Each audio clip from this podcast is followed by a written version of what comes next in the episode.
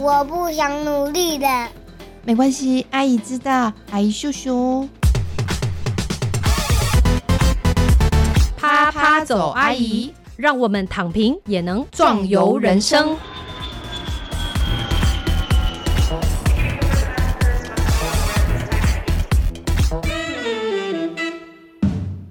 Hello，各位亲爱的听众朋友，大家好，欢迎收听啪啪走阿姨，我是丽兰王丽兰。我是韵之张韵之，是的，今天我们来聊一个其实有一点沉重啦，但是我们尽量用比较轻松跟愉快的方式来聊。对，它其实是我们的 daily life，呃，是是韵之阿姨的 daily life，但是丽兰阿姨是被韵之这个策动的，就被刺激的。嗯，就是呢，最近其实尤其是我们在八月的时候在马祖遇到的，就刚好那个时候台海局势非常的紧张，紧张是裴洛西来的时候嘛，是的，对。好，那那时候韵之阿姨就跟我说，哎。你有去问一个这个早餐店老板，对不对？对啊，嗯，你说，哎，如果打过来的话，要怎么办呢？是，然后我我其实不是问早餐店老板，那时候我在跟我们的越南同事在聊天哦。对，那早餐店老板听到我们在聊台海局势的问题，因为其实如果航空和航海都被封锁的话，那个我们就出不去嘛，是回不来台湾。对对对对对。然后老板怎么说？老板说，哦，你们完全不用担心这个战争的问题，因为我们是直接投降。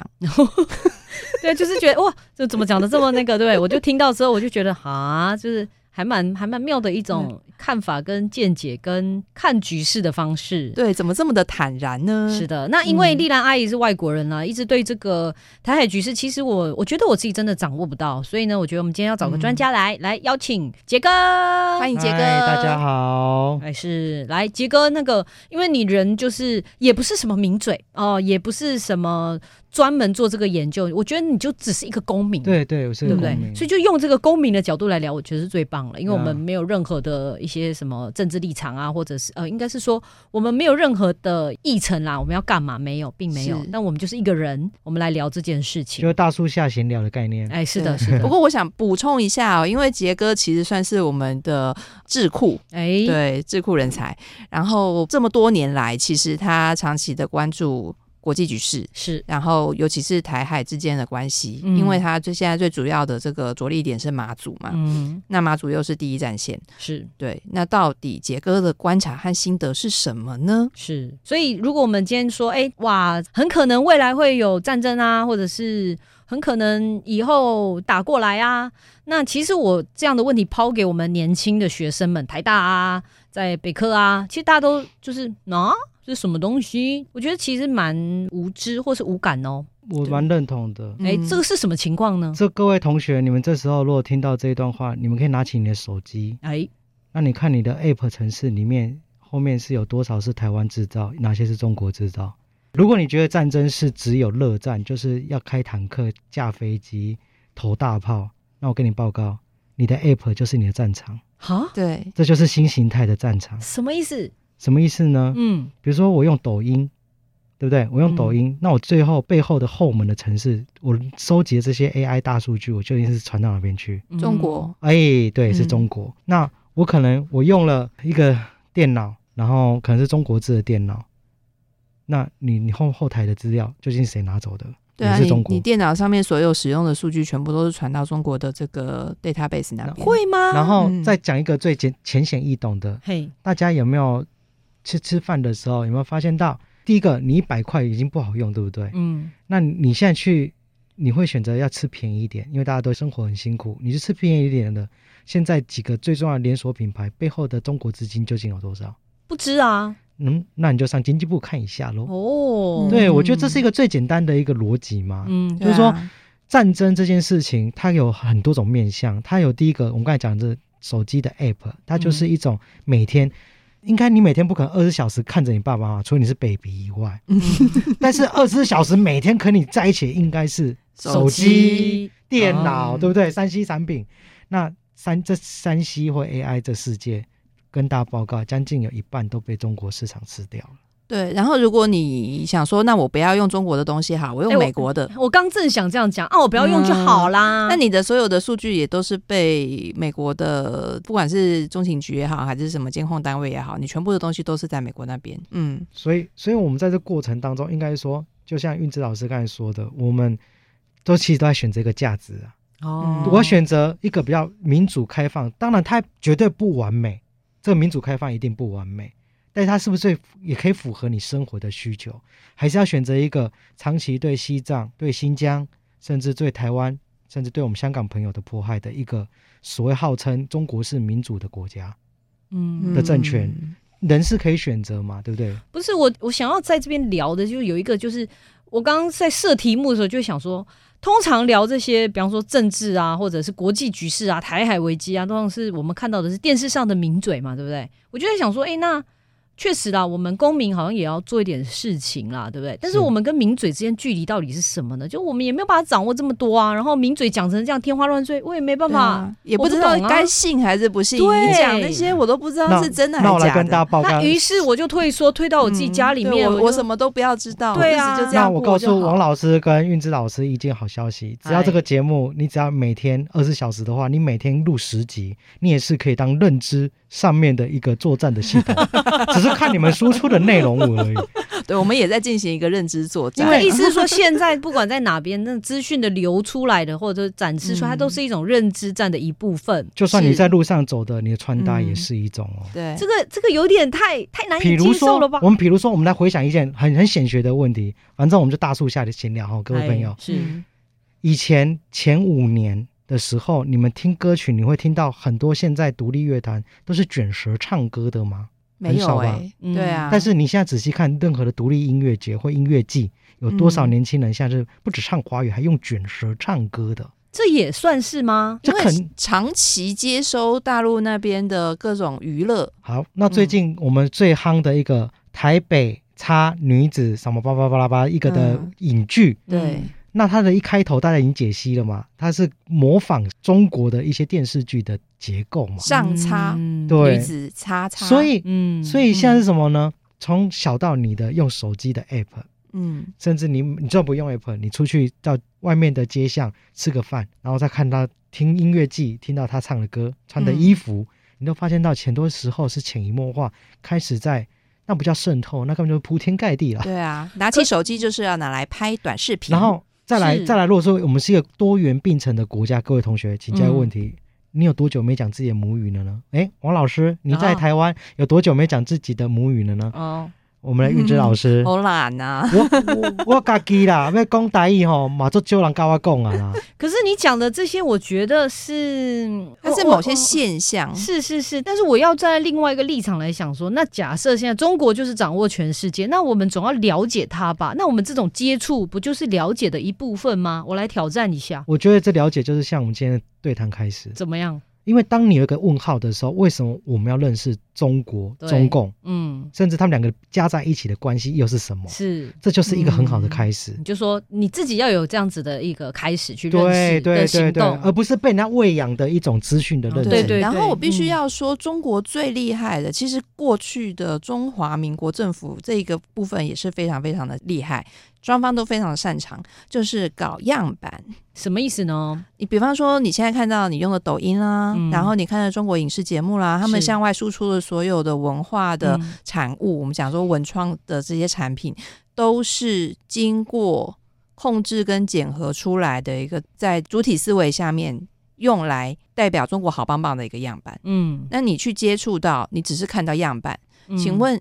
你去买房子的时候，看到那个商品建商的预售屋，你会觉得那个就是你未来要住的房子吗？我大概知道你的意思，所以我们至少要能够做到是认知到有这样子的样板在被产制出来。你要知道样板背后实际的真实是什么？是如果说，可是我们没办法知道样板背后真实是什么，因为资讯都被控制了。那我们来讲一个最清、最更更清楚的显学，比如说。曾经有一些台湾籍的艺人，已经在自己言公开言论发表上面，或者是他自己已经发表，也不发表在 FB 咯，也不发表在 IG 咯，就微博可以公开的哦。我就是热爱祖国。那他现在回来做生意了，还是有很多人买他的东西耶。哎，那这叫认知障吗？这应该不叫认知障，这叫做这是一种完全被同化了吧？所以中国它。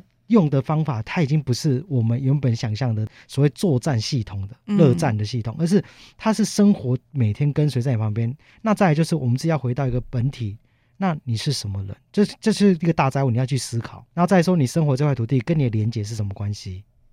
再来，我们最终我们为什么要成为这个土地上的人？然后这土地上发生的事，我愿不愿意做一些什么？所以它是一个很哲学性的问题，它是一个一连串的问题。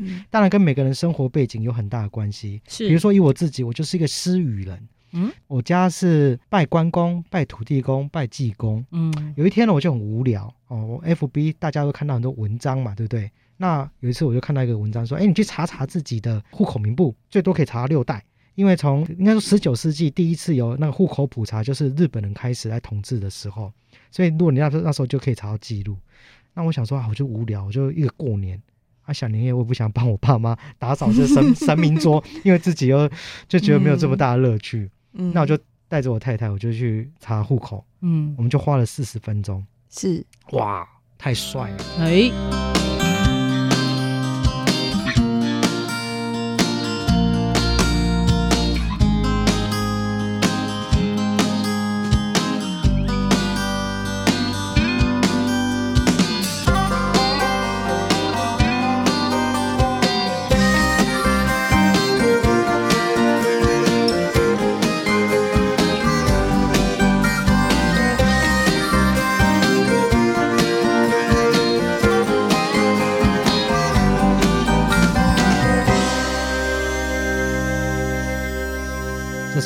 发生什么事呢？你根本就不是汉人啊，你也不是河洛人，所谓古老人认错祖宗了。对，然后你原本的你的家应该也不是拜这些，所谓刚才讲到关公、土地公、济公，我是什么人呢？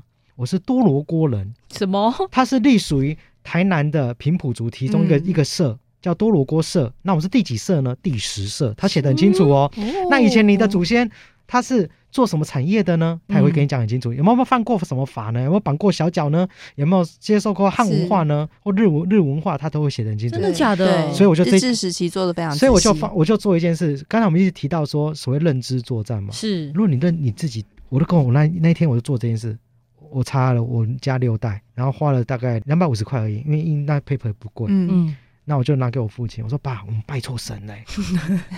哎，这是不是认知错误的问题？是是是。哎，那你你跟我父亲讲，我说爸，我们真的拜错了。我们其实我们是那个平埔族之多罗锅社的人呢，而且是东山第十社的人，因为上面都写很清楚嘛。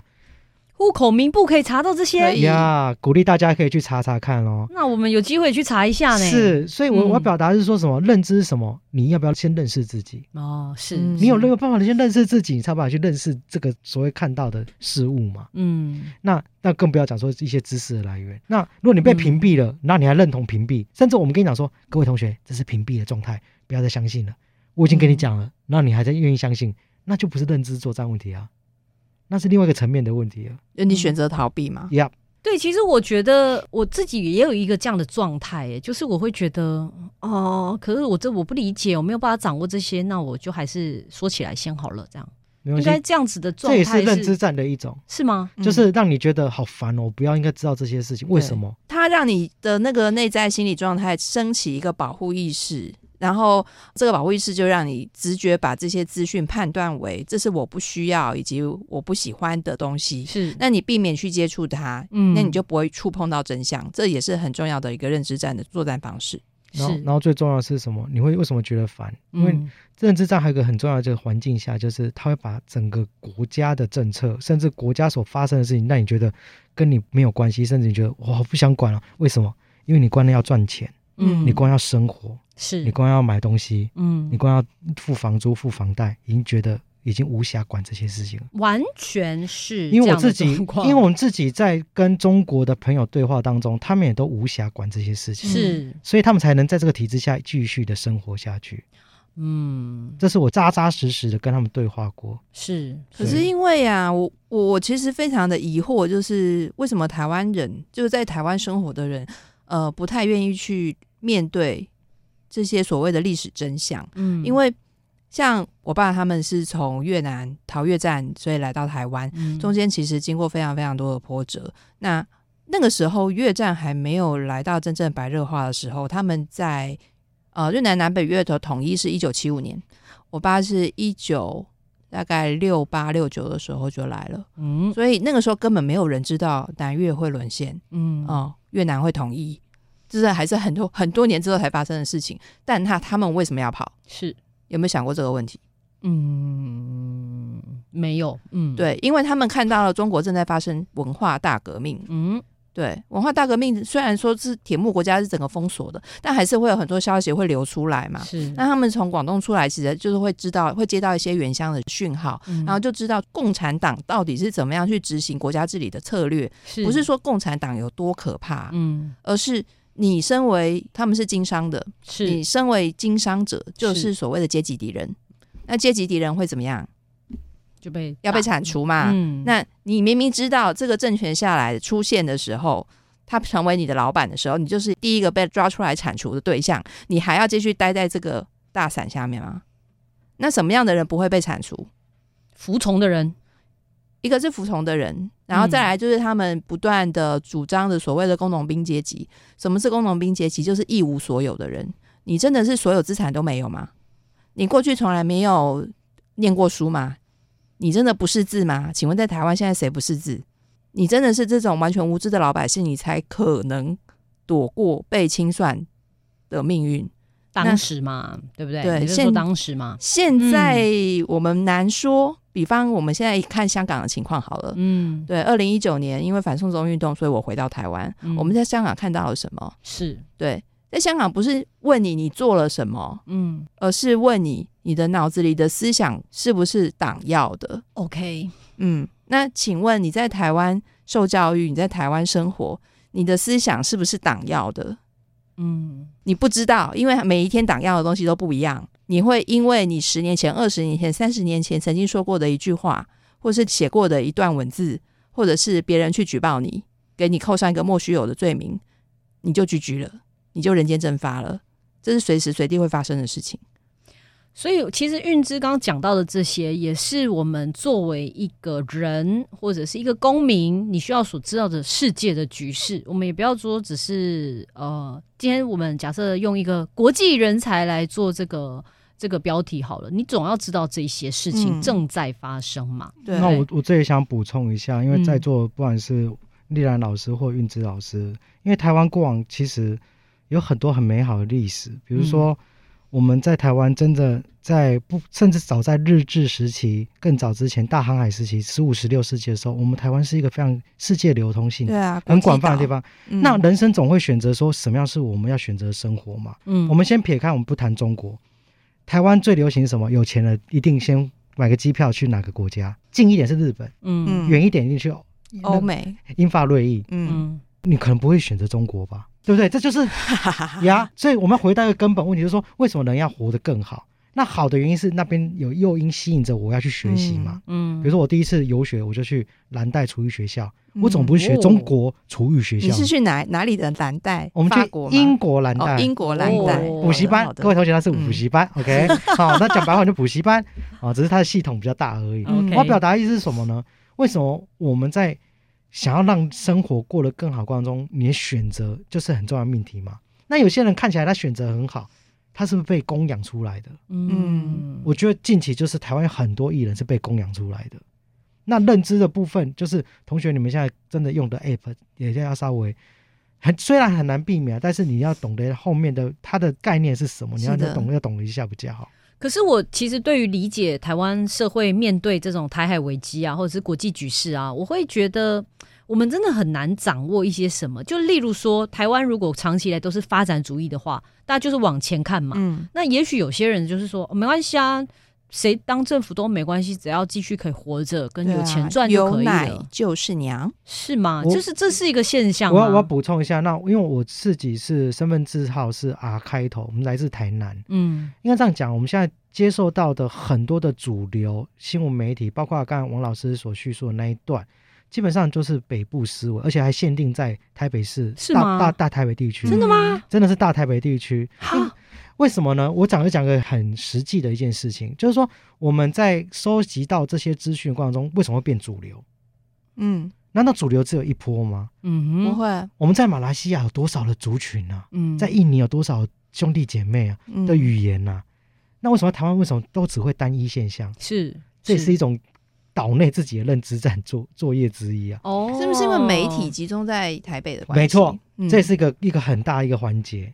为什么地方新闻不会让你觉得很有趣？但是真的，你去看一下地方新闻，不是你去台东或花莲或者台南，它都有地方 cable，你认真看一下，你觉得他们报的也不差。啊对啊，你知道最近客家电视台四到五月桐花节的时候，它的那个气象报道是会有桐花落雨，落雨树就用桐花的概念画给你看。哦。对啊，我一表达意思是什么？其实我们会不会太单一化？是是。再就是说，为什么我们只能？得到这些资讯，是不是有人刻意？是对。那如果要刻意，我们要逃出刻意的话，要做什么？买张机票，可能去马祖；买买张买张高铁票，我们去高雄，是吗？对啊，这这也是一种方法，就是你换一个位置，就会换了立场。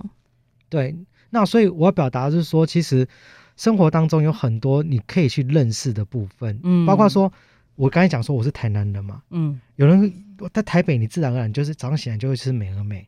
或麦味登，嗯，是。麦当劳、肯德基啊这些或摩斯汉堡，但去台南你会吗？我跟大家报告，你就算是台北人下去，十个有只有一个人可能会去吃这些东西，会不会找不到啊？像我们在马祖找不到。哦，马祖当然是特殊状况，但是我表达说，你在换一个环境的时候，你的思维就改变，是，所以有时候我们认知一件事情的时候，或许要换一个环境，嗯，因为我们周遭若不换个环境，其实基本上我们。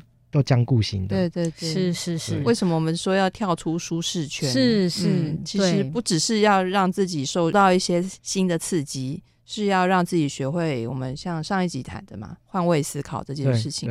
嗯，然后这样才能感同身受，先换位思考，才有办法感同身受，感同身身受之后，才能化成行动。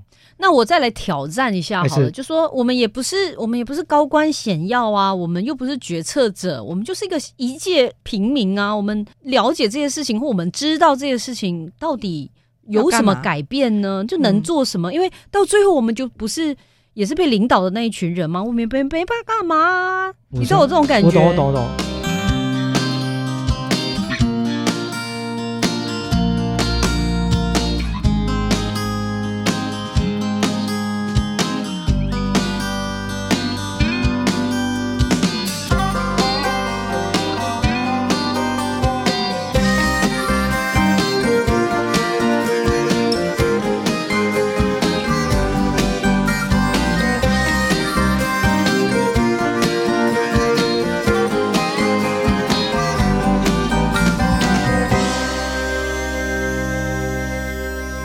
但是我们就回到一个我们主流的思维嘛，就是我们希望自由、民主、独立嘛，对不对？那自由是谁谈的？民主是谁谈的？我们其实生活当中，我们都要去思考啊。就是说，我们常常就会觉得说，我们是平民，不管是你身为一个一个个人，从你母亲的产道产出来的时候，你就是一个独立个体，你就是有自己的名字，你不会跟你妈妈叫一样名字啊，嗯，对不对？大部分。在台湾，就是比如我，我叫潘正杰，我一定不可能跟我爸的名字一样啊。其实我们讲一个最最尖锐的看法，就是说我们现在生活在一个民主国家，对不对？是。那身为一介平民，我们能做什么？我们可以投票。我们是民主国家，所以你是这个国家的主人，你可以做什么？我们可以，我们可以决定国家的未来。然后再来就是，请问我们在这土地上，我们都要纳税，对，四月份要纳税。对。那纳税你可以监督什么？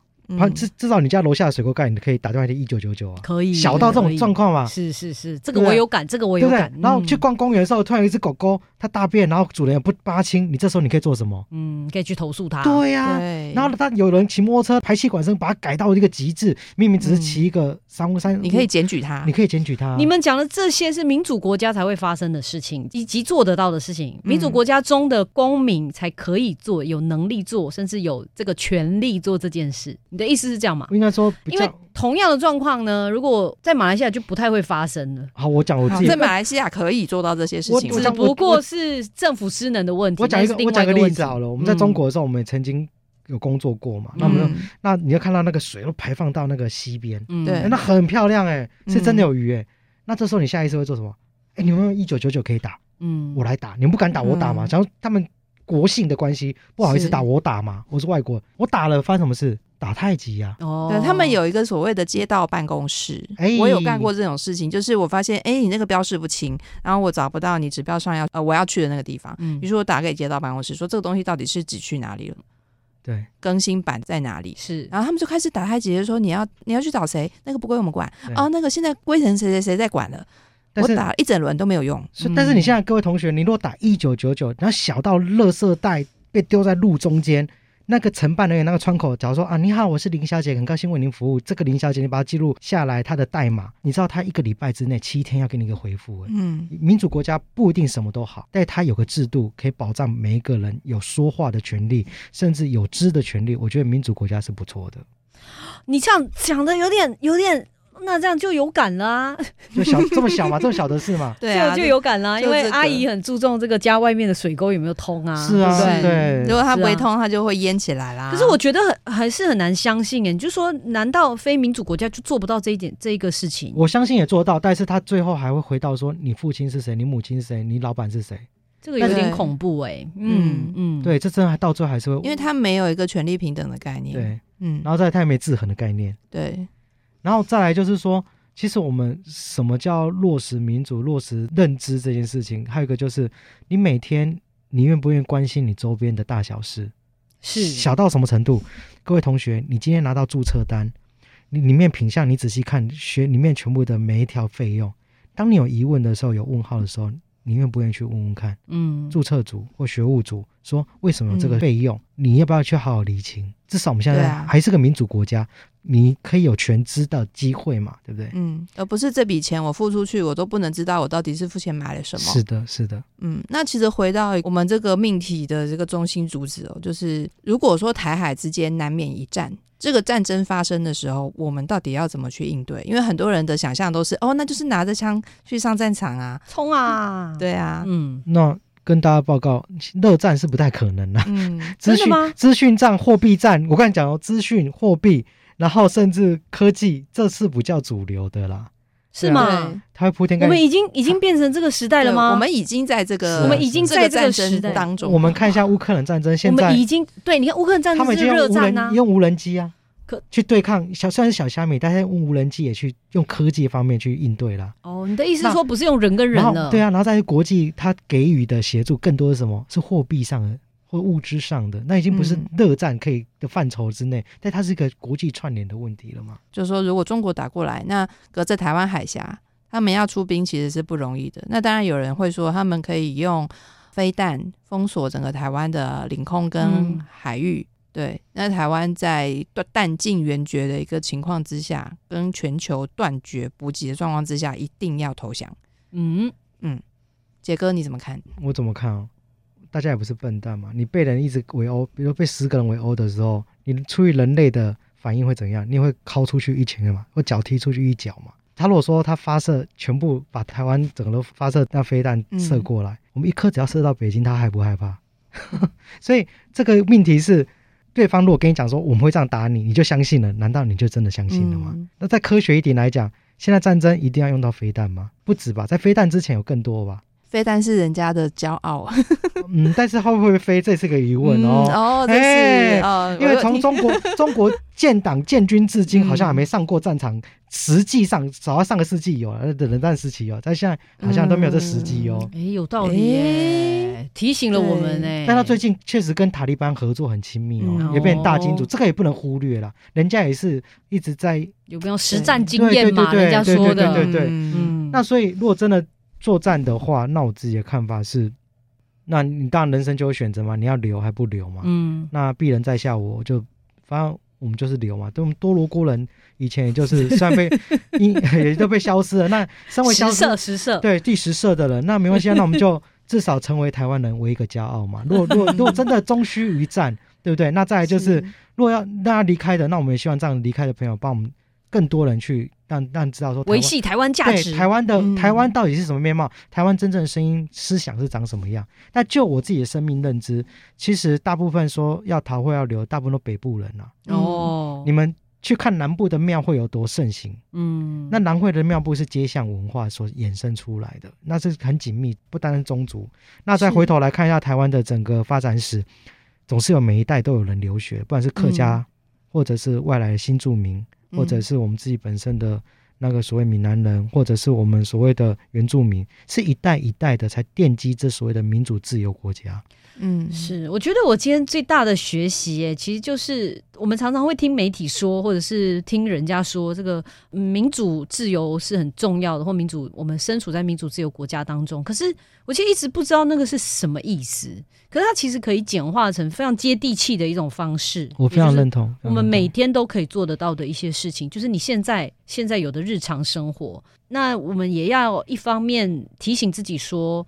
呃，国际局势是在不断变动当中，至少你是要做一个清明的人呢，就是说你很清楚现在在什么处境，我们现在在什么样的环境当中，而不要只就是盲目的被刚说的字叫做被屏障嘛，被屏蔽嘛，是不是？对啊。然后再就是也鼓励大家听听众，就是说多不要读华文的报道资讯，多看一下英文的或者是法文的，我觉得。多涉猎各种语言的，包括马来西亚文的，观看的角度都不一样。这也是一个台湾迈向正常化跟国际化很重要的一环。不要单一喂养资讯。虽然你们在空中听到我们用华语在叙述，但是我们背后我们其实有很多的组成，而不应该只是只有单一元素而已。嗯，对，看看别的国家的智库怎么看，哎，是很重要。对，是的。所以呢，今天我们的命题当然就是说，作为一个青年国际人才啦，你所要准备或把自己装备好的过程是怎么样？那国际局势当然就包含最切身在台湾的话，就是台海局势嘛。那台海局势我们不能持续的不断的被主流媒体喂养，我们要有自己的思维、自己的立场。当然，这过程很痛苦啦，一两阿姨就觉得很痛苦了，但是我们还是再痛苦还是得做。就是你必须知道很清楚，知道自己在什么位置上，那如何看事情？那我跟大家讲，不要不痛苦一件事。如果今天你看一个资料或一个史料，我们就功利一点、主力来看的话，它后面如果还有一些补助的话，你愿不愿意看一下呢？什么意思？补助？对，各位同学，你知道吗？在钱的声音，在文化部其实每年都有一个补助哦。大概是在暑期的时候都有一个，不管是硕士或者是博士，那你只要提出相关的一些研究，嗯，各不同的单位它是会给你不同的费用。我看到最高的是文化部，如果你是研究本土的或者是译文相关的，它最高博士班是十万呢，哦，硕士班是要有五万呢。哦，所以我表达是什么？如果你今天读史学，那它又可以变成。以后你的自己的脑袋里面的养分，那更现实一点来讲，那又可以帮你攒一点学费，你愿不愿意呢？嗯，其实现在很多管道都一直在大量希望新一代的年轻人自己或者新一代台湾人对自己国家的认同，包括我们新住民朋友或者我们所有的国际人的朋友，为什么呢？因为毕竟我们在这一块土地生存，其实这块土地从大航海时期。已经承载很多的人，绝对不是只有外省人、本省人、原住民而已。嗯，这是这是我们要重新再思考的。是是，好的。所以今天非常谢谢杰哥给我们的一些他平常生活的一些体会啦。那希望把这样子的一个公民意识啦，就传递给大家。谢谢杰哥，感谢感谢大家。